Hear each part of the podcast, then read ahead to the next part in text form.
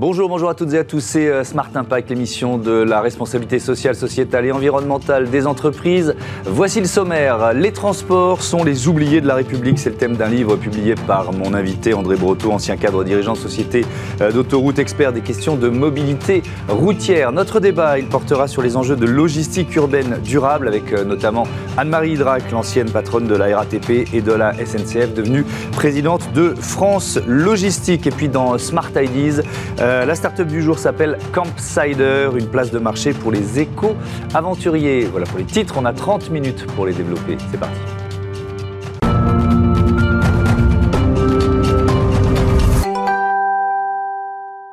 Bonjour André Breteau, bienvenue. Merci, bonjour à vous. Vous êtes expert en mobilité routière, je le disais, ancien cadre dirigeant de Vinci Autoroute puis Cofiroute. Et donc ce livre, Transport, les oubliés de la République, le voici. Il est publié, euh, coédité par les éditions Erol et la Fabrique de, la Cité. Alors le constat, il est évident pour tout le monde, mais je pense qu'il faut le rappeler, la, voiture, pour des millions, voire des dizaines de millions de Français, ce, n'est pas une option, il n'y a pas d'alternative. Oui, effectivement, nos sociétés euh, modernes se sont construites après-guerre sur la voiture et euh, le, potentiel qu'elle permet sur toutes les classes de distance, euh, la très longue distance et les voyages, mais aussi les voyages de quelques dizaines de kilomètres. pourquoi vous dites que les transports sont les oubliés de la République? Quand j'ai lu le titre, je me suis dit, bah quand même, il y a la, SNCF, le tout TGV, ou en tout cas le développement du TGV, l'État a mis des, des milliards d'euros, les autoroutes, l'État a mis des milliards d'euros, l'État et les collectivités territoriales ont, été là. Euh, de quel transport vous parlez en fait? Alors, je parle euh, des transports publics, des alternatives à la voiture, dans un contexte où le changement climatique impose de trouver d'autres solutions que le véhicule thermique. Et là, effectivement, on a le véhicule électrique qui permettrait de résoudre les deux tiers ou les trois quarts du problème. Et puis ensuite, eh bien, il faut trouver autre chose. Et dans cette autre chose, nous avons dans la vieille Europe un angle mort euh, des politiques publiques. D'une part, on ne sait pas très bien quelle est la, la classe de distance qui cause le plus d'émissions de CO2, et d'autre part, on ne sait pas articuler les modes de transport collectifs, routiers et ferroviaires, mhm. les enchaîner pour rendre service à l'usager. Est-ce que euh, c'est essentiellement, même si on, schématise toujours un petit peu, euh, ce qu'on appelle la France des périphéries, qui est, sous-équipée ou qui passait peut-être un peu sous les radars? Alors en fait, ce qui est passé sous les radars, c'est les classes de distance intermédiaires. On a structuré nos systèmes de transport euh, depuis des générations sur deux classes de distance. Les voyages, et là c'est l'État qui est à la manœuvre avec euh, des autoroutes, des voies ferrées, des TGV, etc. Et les mobilités du quotidien, et là ce sont les 36 000 communes, villes qui sont à la manœuvre, avec des déplacements, pour des déplacements de quelques kilomètres, avec bien sûr toujours la voiture, mais aussi le métro, le tramway ou le bus. Mm. Et entre les deux, après la guerre, on a vu une troisième catégorie émerger, c'est des déplacements du quotidien qui font 10, 20, 30, 40 kilomètres. Mhm. Il y en a 40 millions par jour qui font en moyenne 25 kilomètres. Ils génèrent 55% des émissions de CO2 et ils sont oubliés de nos politiques de transport parce que euh, ils ne sont pas dans la tradition qui, nous a permis d'organiser nos systèmes, notre gouvernance. Et finalement, ils concernent non seulement les périphéries et le rural, mais vu le nombre de déplacements, 40 millions, il concerne aussi les villes moyennes, les villes petites, mhm. et même Paris. À Paris, sur 10 actifs, il y en a trois qui vont chercher leur bonheur en dehors de Paris, à 20-30 km. Mais, mais, ce que vous décrivez, je vous écoute là, et je me dis, ça ressemble aux Gilets jaunes quand même. Donc il y, y, a eu. Euh, y a, ça n'a pas fait euh, basculer un peu l'axe des politiques publiques, ce, ce, mouvement social il, est exact que parmi euh, tous ces usagers qui font plusieurs dizaines de kilomètres par jour, mmh. il y a une catégorie qui est spécialement sensible. C'est celle qui habite dans les périphéries et le rural, et dont l'emploi est assez souvent situé dans les métropoles. Mmh. Effectivement, il y avait une sorte d'équilibre qui s'était créé entre le coût du transport pour les ménages et le coût du logement logement coût faible dans les périphéries, élevé dans les villes, mmh. et à contrario, le coût du transport élevé dans les périphéries et faible euh, dans les villes. Mais cet équilibre a été rompu avec le renchérissement du coût de l'essence, avec des mesures du type le 80 km/h. Mmh. Et c'est cela qui a été, entre autres, l'une des causes du mouvement des Gilets jaunes. Euh, vous, vous, euh, proposez de mettre l'accent sur...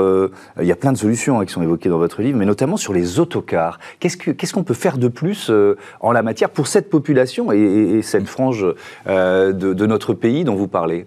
Alors l'idée de base est d'offrir une alternative aux automobilistes en allant les chercher là où ils sont. Alors ceux qui font 20 ou 30 km, ben, ils sont sur des routes et à un moment donné sur une autoroute.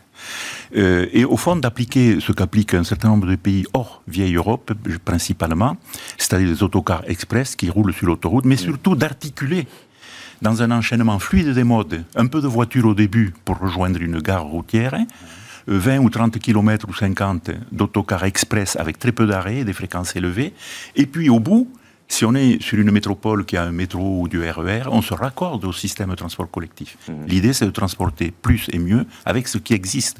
L'autoroute, elle est déjà là, elle est financée, il suffit de mettre des services dessus. Mmh. Et, il suffit peut-être aussi de réserver une file euh, Enfin, il suffit, c'est pas si simple, mais euh, ça peut être une solution, une part de la solution? Bien sûr, bien sûr. Euh, il faut d'abord mettre le service avec des, des, parcs relais dans les périphéries lointaines, mmh. des gares routières, des vraies gares routières, hein, pas simplement un abribus. Oui. ça veut dire où les gens peuvent venir en voiture et se garer. Quoi. et puis, aussi lorsque l'autocar arrive euh, sur les 4 ou 5 derniers kilomètres, si l'autoroute est congestionnée matin et soir, alors là, effectivement, il faut faire un petit bout de voie réservée. Hmm. Et finalement, on se raccorde ensuite soit sur des pôles multimodaux, c'est ce qui se pratique très bien à Madrid, à grande échelle, mais aussi à Singapour, mais aussi euh, dans les deux Amériques. Et ensuite, on, la diffusion se fait via le système de la ville. Ce qu'on avait appelé les bus Macron, ça suffit pas alors les bus Macron, euh, c'est intéressant parce que eux, ils sont sur la longue distance, les voyages de 300-400 mm. km. Et pour la petite histoire, euh, ils existaient lorsque j'avais une vingtaine d'années, c'est-à-dire il y a 50 ans aux États-Unis et en Amérique du Sud, et ils ont mis 50 ans à traverser l'Atlantique. Ce qui montre que nous avons un biais dans notre approche sur les modes routiers. Hmm. Euh, on recevait ici même, il y, a, quelques semaines, Laurent Topin, qui est un ancien cadre de, Renault, qui, euh, qui est aujourd'hui hmm. chez Ecov. Il travaille sur ce qu'il appelle la voiture hétéronome. Donc c'est la route, et là je voudrais qu'on parle de, voiture autonome, c'est la route qui s'adapte en fait aux voitures autonomes plutôt que d'attendre que la technologie soit euh, acceptée psychologiquement, en termes d'assurance, etc., etc. Je ne vais pas refaire toute l'histoire, mais vous y croyez à ça? C'est-à-dire d'équiper la route pour rendre nos voitures L'idée de base, on, connaît, on a travaillé avec Eric Topin, euh, Laurent Topin. Euh, l'idée de base, elle est la suivante. Pour que le véhicule autonome soit absolument autonome, autonome c'est-à-dire sans volant, euh, tout temps, y compris quand il neige, et toute route, y compris sur une petite route de campagne, il faut embarquer une quantité d'intelligence phénoménale. Et comme on vend un million de, véhicules par an, s'il faut mettre 5000 euros d'intelligence à bord de chaque véhicule, ça fait des milliards. Et l'idée de base, c'est de se dire, est-ce que comme ce sera très difficile d'obtenir ce, niveau d'intelligence, est-ce qu'on ne peut pas commencer en mettant une partie importante de l'intelligence sur des morceaux de route et donc des véhicules beaucoup moins intelligents, entre guillemets, sur ces sections de route. Alors évidemment, si on a des autocars express ou des navettes express qui font des allers-retours incessants sur l'autoroute A10 aux portes de Paris ou euh, l'autoroute euh, aux portes de Toulouse, on peut imaginer sur les 30 km euh, d'autoroute d'équiper cette voie avec beaucoup d'intelligence pour accueillir bien plus tôt, plusieurs décennies plus tôt, des véhicules modérément autonomes qui permettraient de, de rejoindre le point final. En gros, c'est une accélération de, une chemin vers l'autonomisation de, l'autonomie et qui comporte un caractère vertueux parce que euh, Madame Hydrac, euh, qui a eu à réfléchir sur le potentiel du véhicule autonome, mhm. propose d'orienter les promesses du véhicule autonome vers des usages vertueux, c'est-à-dire vers des navettes dans le cas des villes, de façon à diminuer le nombre de véhicules en circulation. Mhm. Parce que si tous les véhicules actuels deviennent demain autonomes, on n'aura pas réglé le problème de l'encombrement de la voirie urbaine. Hmm. Si on remplace 20 véhicules par une navette, là oui. Merci beaucoup euh, André Breteau, Anne-Marie Drac, qui signe l'avant-propos de, votre livre, justement Transport les oubliés de la République, et qui est euh, mon invité, l'une des invitées du débat dans un court instant, puisqu'on parle de logistique urbaine durable. Merci encore.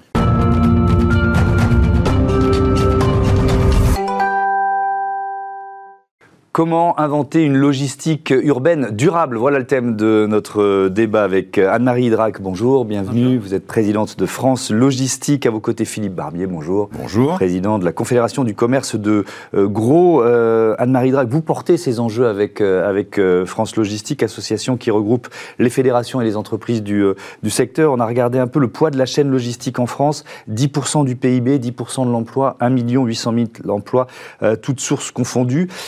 Euh, mais c'est aussi une activité polluante. C'est-à-dire que c'est à la fois euh, un problème et une solution. C'est ce qu'on se dit souvent quand on est euh, comme ça représentant d'une activité qui pèse. Oui, c'est le cas de beaucoup de, beaucoup de secteurs. Mais effectivement, le, sujet comment concilier, on dit, euh, l'économie, l'écologie, euh, bah, il est complètement au cœur de nos, engagements avec, les, avec nos adhérents, dont la CGI et, Philippe qui est membre de notre conseil d'administration. Bon, euh, c'est comment concilier les deux. Et quand j'ai travaillé spécifiquement sur la logistique urbaine, avec deux autres collègues qui sont des, élus, ce que je ne suis pas, parce que mhm. je ne suis plus, ce qui est apparu intéressant, c'est qu'il euh, y avait énormément de fonctions de la ville. Euh, la construction, l'alimentation des restaurants, quand ils sont ouverts et le sont heureusement, euh, évidemment tous les supermarchés, les usines, les artisans, euh, les pharmacies, bref, énormément de fonctions de la ville qui dépendent de la logistique. Et en même temps, cette logistique, c'est vrai qu'il faut en améliorer le fonctionnement euh, pour que elle soit bah, à la fois le plus pratique, c'est ce qu'on lui demande, mais aussi le plus écologique possible. Donc c'est intéressant logistique urbaine puisque ça permet de mettre en quelque sorte sur, sous microscope tous les sujets de la logistique en général mhm. euh, que nous avons, France Logistique, mis en avant dans le livre blanc euh, proposé aux euh, différents partis pour la présidentielle et, les, législatives. Puisque vous cherchez aussi à les interpeller évidemment sur ces thématiques, la, Confédération du commerce de gros, c'est 150 000 grossistes en France, 95% de, PME, près d'un million de salariés, 80 milliards de chiffre d'affaires et 60 000 camions. Et, on est dans, ce, dans, dans, ces injonctions parfois contradictoires, Philippe Barbier. C'est-à-dire qu'on sort de enfin on sort, on est dans, deux années de crise sanitaire qui ont été marquées par euh, parfois un retour des consommateurs français vers les commerces locaux, les artisans, et en même temps on veut pas de camions dans nos villes. Comment on fait? Oui, alors euh, effectivement, j'ai démarré ma carrière moi en gérant une commune, donc je connais bien ça. Mais mettons-nous à la place d'un élu. Effectivement, il croit qu'il y a une contradiction, ou il semble qu'il y ait une contradiction. Est-ce qu'il veut que son cœur de ville soit attractif? Et vu une activité économique. Nous sortons des assises nationales du commerce, euh, on a bien vu l'inquiétude des élus qui étaient là, en disant mais il faut que mon cœur de ville euh, continue à être performant, à vivre, à attirer des touristes et aussi à satisfaire mes habitants. Mais j'ai aussi des habitants, qui sont les mêmes d'ailleurs, qui me disent ah oui, mais alors je ne veux pas de bruit et je ne veux pas de pollution. Hmm. Et là, on arrive à quelquefois ce que j'appelle les légendes logistiques ou les fausses bonnes idées. Un camion, c'est pas bien.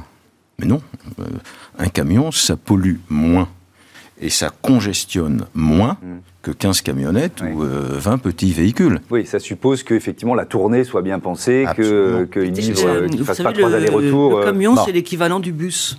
C'est l'équivalent du bus. On trouve ça très sympa. Et la voiture, c'est l'équivalent. et, la camionnette, c'est l'équivalent du taxi ou de la voiture individuelle. Mm. Bon, une fois qu'on se dit, bon, sortons des idées reçues, essayons de travailler, allons là-dedans.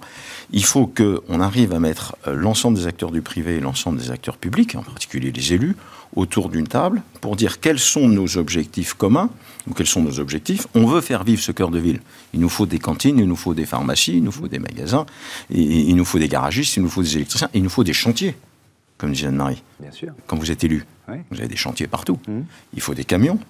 Alors, quel type de camions et avec quelle facilité pour eux pour résoudre le problème de la pollution atmosphérique, mais attention à ne pas confondre non plus mm. seulement CO2 et puis, euh, et, puis les, les, polluants. Mm. Comment résoudre le problème du bruit qui est important pour les habitants. Et me disait l'autre jour la, la, responsable de la logistique urbaine à Paris, elle me disait troisième sujet, la mobilité partagée. Donc il faut aussi que les camions puissent cohabiter avec les trottinettes, avec les vélos, avec les poussettes, avec les piétons. Mais on a des solutions. Évidemment. On a des solutions. Notamment quand ils se garent pour livrer, etc. Et quand ils se garent, s'ils ont des aires de livraison. On est bien d'accord. Anne-Marie Drac, il faut euh, laisser le temps aux constructeurs de développer les camions électriques, les camions à hydrogène. C'est pas pour tout de suite. C'est l'une des, des problématiques, l'un des aspects de l'équation. Euh, effectivement, donc euh, il y a des sujets d'organisation, de gouvernement, mmh. euh, de gouvernance, comme on dit. Il y a beaucoup de sujets d'entrepôt, peut-être qu'on en parlera après, mmh. parce qu'évidemment, quand ils sont loin, c'est pas bon pour la pollution. Bon. et puis c'est vrai qu'il y a des sujets de circulation et de stationnement. Mmh. Et je crois qu'on a été un peu plus vite que la musique technologique. En tout cas pour les véhicules d'une certaine importance et qui font des distances. Euh, autant pour euh, les petits véhicules, les camionnettes, on n'est pas trop loin du but en termes d'électrification. Hein. C'est un peu plus cher, mais bon, ça se rattrape. Et sous réserve qu'il y ait des prises, etc., ça, ira. Bon. Autant pour euh, les véhicules de taille plus importante et ceux qui font des distances régionales ou a fortiori des, des grandes distances, là, il n'y a pas de solution mmh. technologique. Donc aujourd'hui, c'est 99% du diesel, le reste, c'est du gaz, euh, enfin différentes formes de gaz. Mmh. Bon. L'hydrogène, pourquoi pas, mais on en est à des prototypes, hein, donc euh, on se projette euh, ben, voilà, au-delà de la fin de la décennie. Bon. Et donc là, il faut faire vraiment très attention à ne pas être déceptif et à ne pas s'embarquer et embarquer mmh. les acteurs économiques dans des choix qui, franchement, ne sont pas, sont pas clairs. c'est pour ça, que sur les aides feux, ça va Alors, être Alors justement, j'allais y venir, les aides et feux, zones à faible émission, euh, qui concerneront toutes les communes de plus de 150 000 habitants d'ici à la fin 2024. Vous dites c'est beaucoup trop tôt euh, Non, non, non, les aides feux, c'est pas trop tôt. Ce qui est trop tôt, c'est une certaine interprétation des aides feux qui consiste à dire il faut interdire tout ce qui n'est pas électrique. Hmm. au passage, c'est pas génial non plus du point de vue des particuliers. Hmm. Vous vous rendez compte? Euh, il va falloir drôlement les aider pour acheter des véhicules électriques. Mmh. D'ailleurs, il faudra qu'il en soit produit assez et qu'il y ait assez de prises. Bon.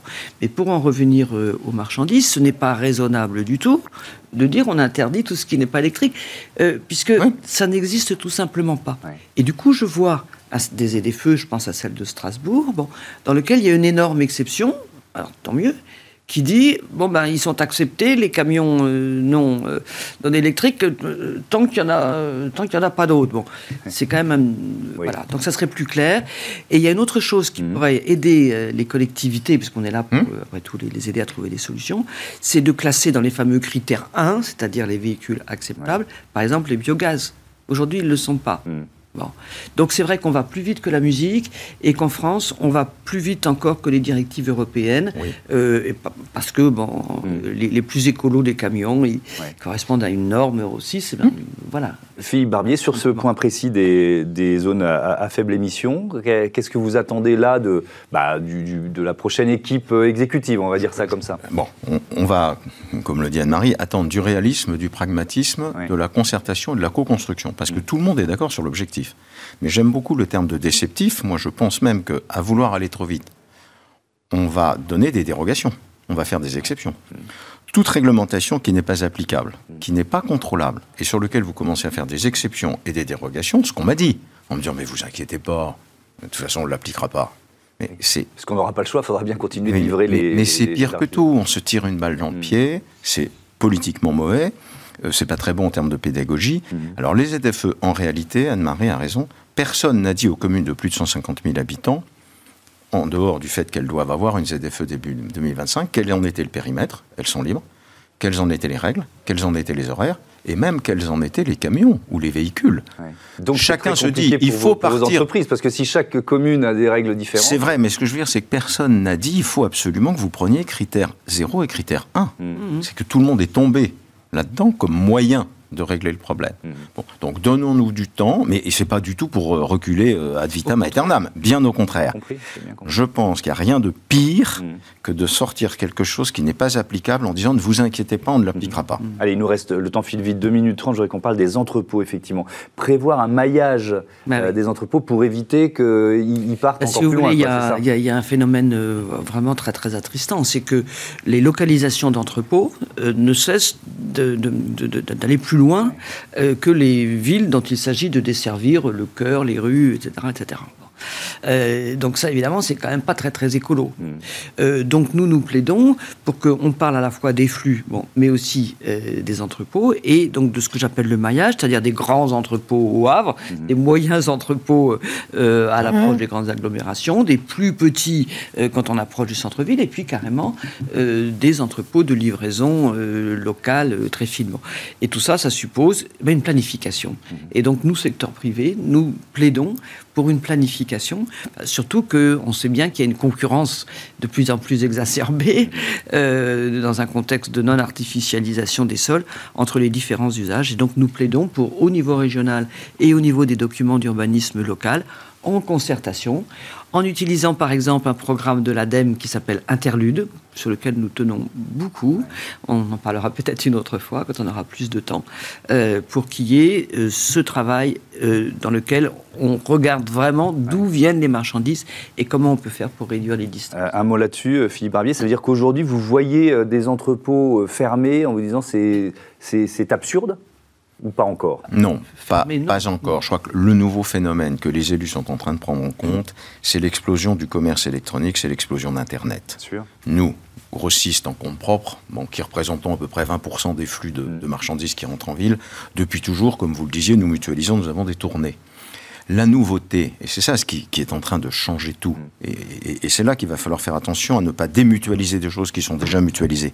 La nouveauté, c'est qu'il va falloir mutualiser toutes ces commandes atomisées, individuelles, mm. que nous faisons, nous, consommateurs, sur Internet, en commandant un bouquin, un cadeau, etc.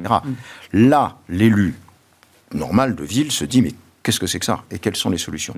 C'est là que je crains que si nous ne travaillons pas en concertation, on, part trop vite dans des idées toutes faites. Mais, c'est compliqué à faire. On l'a bien compris et on en reparlera, effectivement. Merci beaucoup à tous les deux euh, d'être venus euh, dans cette émission. C'est l'heure de euh, Smart IDs, une start-up à l'honneur.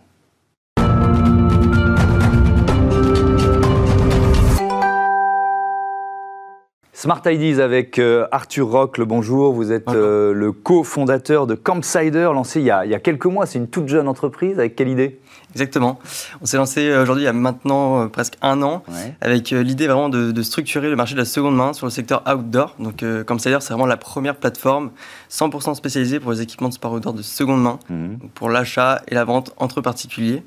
Et donc nous, on joue vraiment un rôle de tiers de confiance pour faciliter et fluidifier ces échanges. Et euh, quels produits on trouve sur euh, C'est une plateforme, c'est ça aujourd'hui? Exactement, c'est une plateforme euh, qui est disponible en ligne, donc sur comsailleur.com. On trouve donc des équipements outdoor sur des sports divers et variés, mhm. comme les sports d'hiver, donc le ski, le snowboard, le trail running, l'escalade, l'alpinisme, la randonnée, et bientôt d'autres sports qui, qui, vont être ouverts sur la plateforme. L'idée, c'est quoi? C'est d'être moins cher, plus responsable? Ça, c'est la promesse? Comment vous la tenez? Exactement, on a vraiment une double proposition de valeur pour nos, pour nos utilisateurs, notre communauté. Donc à la fois leur permettre de s'équiper moins cher, de mmh. manière plus accessible. Et c'est vraiment moins cher? C'est en moyenne 55% moins cher. Ah oui, euh, c'est vraiment par rapport au neuf. Effectivement, c'est vraiment l'un des avantages évidemment mmh. de l'occasion. Mmh. Et puis aussi une, une proposition de valeur écologique, environnementale, qui parle beaucoup à notre communauté, mhm. euh, une communauté de passionnés euh, de montagne, d'aventure. Euh, évidemment, s'équiper d'occasion permet de donner une seconde vie, voire une troisième vie à des équipements qui ont déjà été produits, qui ont déjà eu un impact en fait, justement par leur production. Il faut savoir qu'un équipement d'occasion a entre 5 et 7 fois moins d'impact qu'un équipement neuf, selon l'ADEME donc l'idée, c'est de prolonger évidemment la durée de vie euh, euh, d'un produit. Vous avez été euh, lauréat l'an dernier de l'éco-tremplin organisé par Radio Mont Blanc. Qu'est-ce que ça représente? Parce que là, vous avez un peu de recul. Pour, vous, est-ce que vous voyez vraiment l'impact d'une récompense comme celle-là, ou finalement c'est juste bon pour l'ego? Vous voyez ce que je veux dire? Non, non, on a vraiment vu un impact. Effectivement, on, a, gagné grâce à ce, pris aussi une, campagne sur euh, les antennes de, Radio Mont Blanc, qui a eu euh, évidemment euh, un impact auprès de notre communauté, qui est en partie basée justement dans les Alpes, dans la région Rhône-Alpes, mhm. même si aujourd'hui notre cible est, plus large, on cible vraiment toute la France. Mais évidemment, ça, a un impact. ça permet aussi de faire découvrir le projet au plus grand nombre. Et on a vraiment eu un, bon nombre de retours très mhm. positifs depuis. Vous en êtes tout de votre développement aujourd'hui, donc moins d'un an après la création de Comsider le développement euh, se passe plutôt très bien. On est vraiment en ligne avec nos objectifs, euh, qui, sont globalement très ambitieux. On a vraiment l'ambition d'ouvrir de, nouveaux sports, de nouveaux pays aussi bientôt. Mhm. Euh, aujourd'hui, on est une équipe de 8, basée entre Paris et Annecy. Vous recrutez? on recrute de manière assez massive. on a, combien de personnes et, quel, quel, profil quoi? Oui, on a prévu quasiment de, doubler l'équipe d'ici six mois. Donc on recrute une dizaine de personnes, à la fois sur des thématiques vraiment de développement et de tech, sur des sujets plus euh, aussi marketing, évidemment, à la fois en acquisition digitale, en marketing de contenu, et enfin sur des postes plus créatifs de graphistes et euh, de web designers. Hmm. Euh, quelles sont vos ambitions à terme? Vous nous avez dit d'autres sports. ça pourrait être quoi, par exemple? Ça pourrait être des sports plus estivaux, comme le kitesurf, le paddle. On pourrait aller jusqu'au parapente, où il y a vraiment une... un besoin sur le marché de, structurer, de certifier, de valider les équipements de seconde main.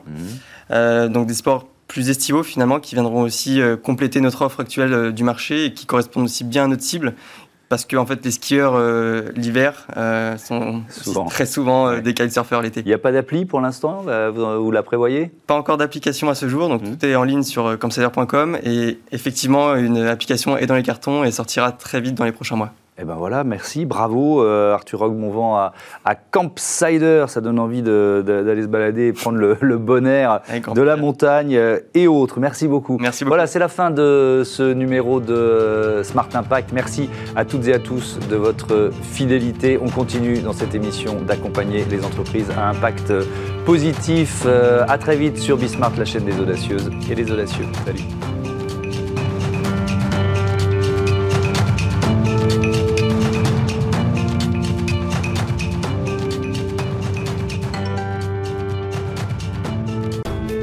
Programme vous est présenté par Fédérec.